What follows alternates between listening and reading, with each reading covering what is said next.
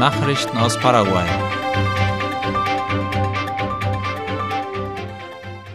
Das IBA veranstaltet wieder eine Missionsexpo. Die sogenannte Expo Missionera findet in der nächsten Woche am 9. September auf dem Hof der Theologiefakultät IBA in Asunción statt. Wie der Direktor des IBA Heinz-Dieter Giesbrecht gegenüber Radio ZB30 erklärte, werden für den Samstag rund 30 Missionsorganisationen erwartet. Ab 14 Uhr kann man ihre Stände besichtigen und ab 15 Uhr gibt es verschiedene Workshops, wozu man sich anmelden kann. Wie Giesbrecht erklärte, finden die Workshops in zwei Blöcken von jeweils einer Stunde statt. Einige Themen, die behandelt werden, sind Woher bekommt man das Geld für die Missionseinsätze? Mission inmitten von Verfolgung? Schritte, um Missionar zu werden? Und wie weiß ich, dass ich einen Ruf in die Mission habe? Diese Themen werden von erfahrenen Missionaren gebracht und es wird auch eine Austauschrunde geben. Die Einschreibungen für die Workshops können unter folgender Telefonnummer gemacht werden: 0982 267 175. Den Link für das Anmeldeformular finden Sie auch auf der Internetseite von Radio ZB30. Die Expo Missionera schließt mit einer sogenannten Feria Internacional de Comida. Hier gibt es typische Gerichte aus allen fünf Kontinenten. Die Teilnahme an der Missionsausstellung ist kostenlos. Landwirte im Departement San Pedro erhalten Darlehen in Höhe von 83 Millionen Guaraníes. Vertreter des staatlichen Finanzdienstleisters CAH besuchten das Departement San Pedro, um den Bauern und Viehzüchtern das Darlehen zu überreichen, wie IP Paraguay schreibt. Das Ministerium für Landwirtschaft und Viehzucht MAG MAG lieferte seinerseits Maschinen und Betriebsmittel – die Veranstaltung fand in der Landwirtschaftsschule von Santa Rosa del Aguaraí statt, wo nach Angaben des Finanzdienstleisters eine Vielzahl von Bauern und Vertretern des Sektors zusammenkamen. Der Gesamtbetrag von 83 Millionen Guaraníes wurde den lokalen Erzeugern zur Verfügung gestellt. An der feierlichen Übergabe nahmen Landwirtschaftsminister Carlos Jiménez, die Präsidentin der CAH Amanda Leon Alder, Vertreter des Landwirtschaftsministeriums sowie der lokale und departementale Behörden teil. Sie hoben Bedeutung dieser Initiative für das Wachstum des lokalen Agrarsektors auf das Gebiet hervor.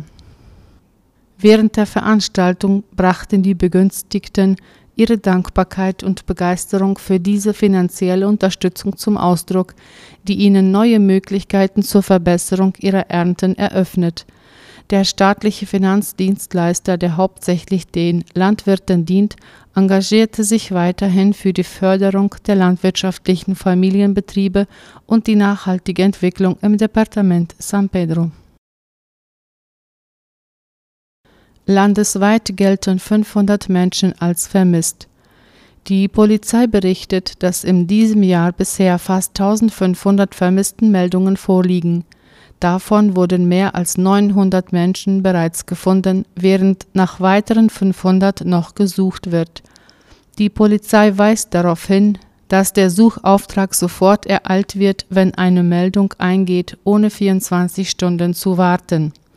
Der Leiter der Abteilung für die Suche und das Auffinden von Personen der Nationalpolizei, Felipe Figueredo, erklärte, dass jeden Tag Meldungen über das Verschwinden von Personen über das Notrufsystem 911 eingehen oder in Polizeistationen aus verschiedenen Teilen des Landes. Figueredo erklärte, dass das Polizeiprotokoll vorschreibt, dass eine Person, sobald sie Kontakt zu einer anderen Person verliert, eine Meldung machen muss. Diese Meldung muss in jeder Polizeistation aufgenommen werden, unabhängig davon, wie viele Stunden bereits verstrichen sind. Man sollte nicht 48 Stunden warten, denn diese Stunden seien verlorene Stunden, meinte der Polizist. Sobald eine Vermisstenmeldung eingeht, beginnt die Nationalpolizei mit der Untersuchung des Aufenthaltsortes der Person und gleich wird ein Such- und Lokalisierungsauftrag erstellt. Damit soll verhindert werden, dass die Person über die Grenzen entführt wird. Die Nationalpolizei hat in diesem Jahr bisher insgesamt fast 1500 Meldungen über verschwundene Personen registriert. Davon wurden mehr als 80 Prozent bereits gefunden. Es blieben jedoch 500 Menschen, die nicht in ihr familiäres Umfeld zurückgekehrt seien und nach denen noch gesucht wird, so die Polizei.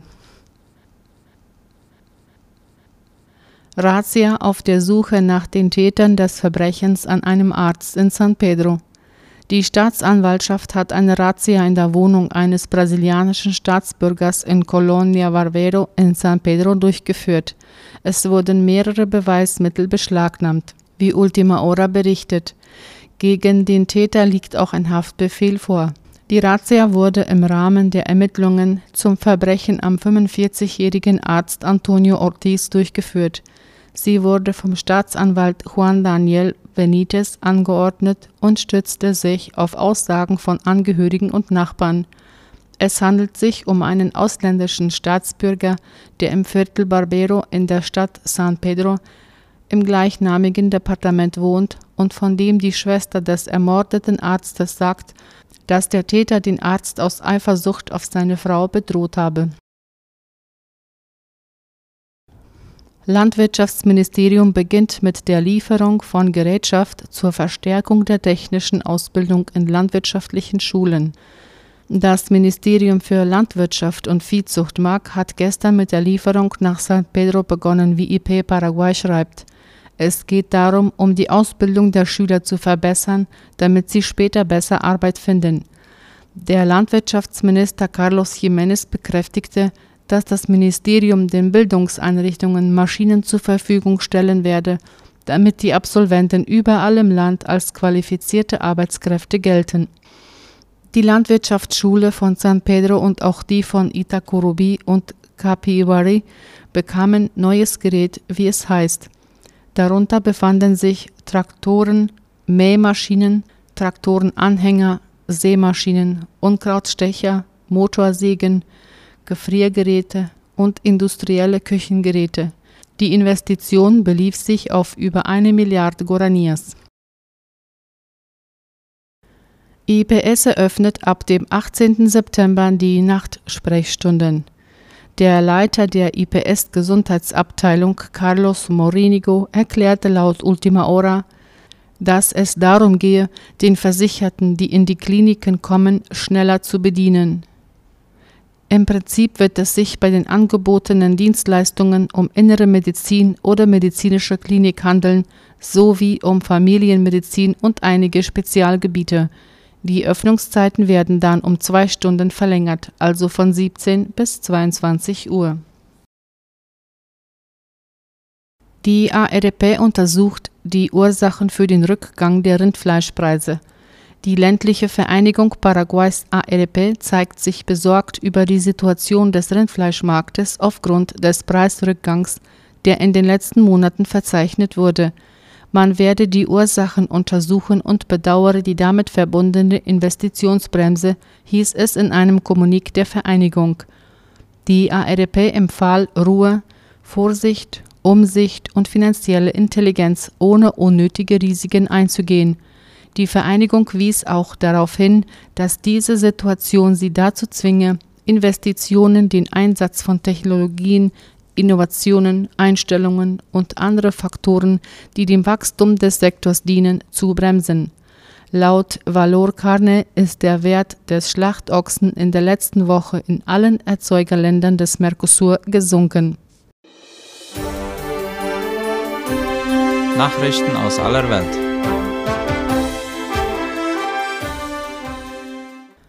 Putin und Erdogan wollen sich am kommenden Montag treffen. Der russische Präsident Wladimir Putin und sein türkischer Amtskollege Recep Tayyip Erdogan werden zu Gesprächen in Sochi zusammenkommen, wie der ORF meldet.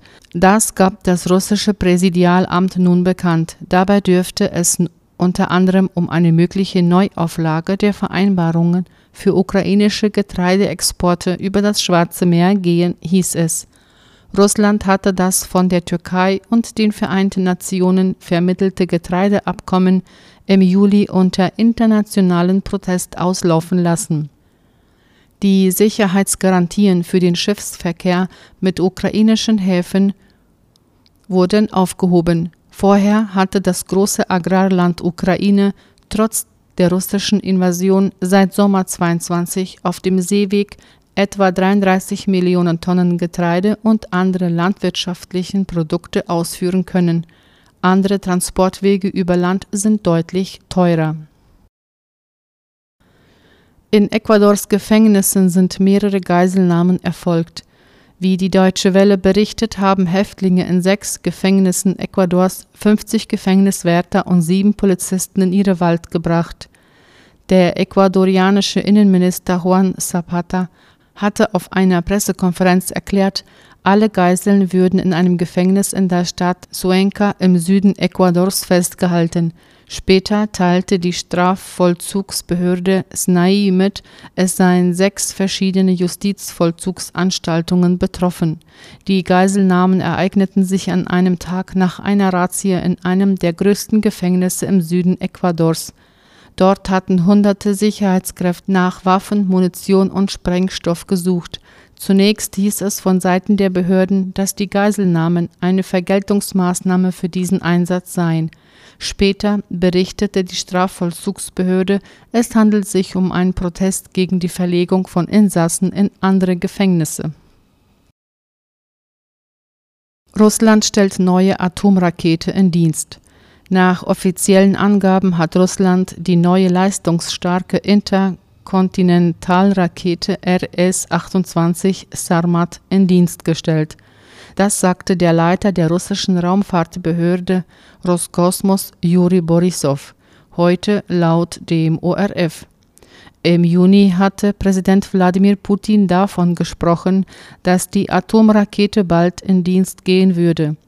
Die in unterirdischen Raketenschächten stationierte Waffe kann nach russischen Angaben bis zu 15 einzeln steuerbare Atomsprengköpfe tragen. Mit einem Gesamtgewicht von 208 Tonnen hat die Rakete eine Reichweite von 18.000 Kilometern. Die neue Rakete soll die aus den 1980er Jahren stammenden Interkontinentalrakete des Typs RS-20 ersetzen die USA verhängen Sanktionen gegen Nordkoreaner und Russen. Von den Maßnahmen betroffen sind ein Nordkoreaner und ein russischer Staatsbürger, die gemeinsam dem ballistischen Raketenprogramm Nordkoreas zugearbeitet haben sollen. Das teilt das Finanzministerium der Vereinigten Staaten laut der Tagesschau mit. Die Männer sollen dabei geholfen haben, Einnahmen für nordkoreanische Firmen zu erzielen, die mit der Entwicklung von Massenvernichtungswaffen in Verbindung stünden, hieß es.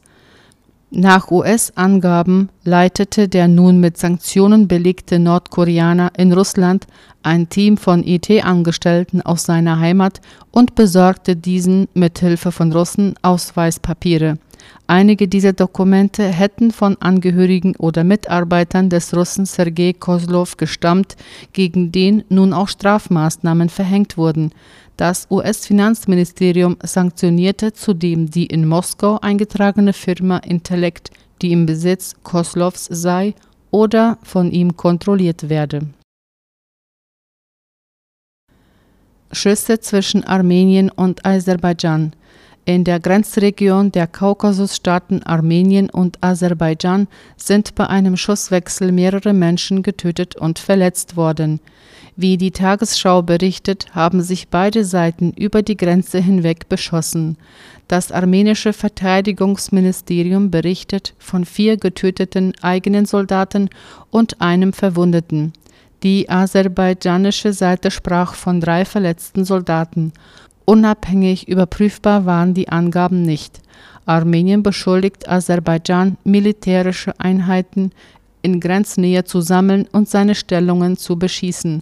Aserbaidschan bestritt die Ansammlung von Streitkräften, erklärte aber, es würden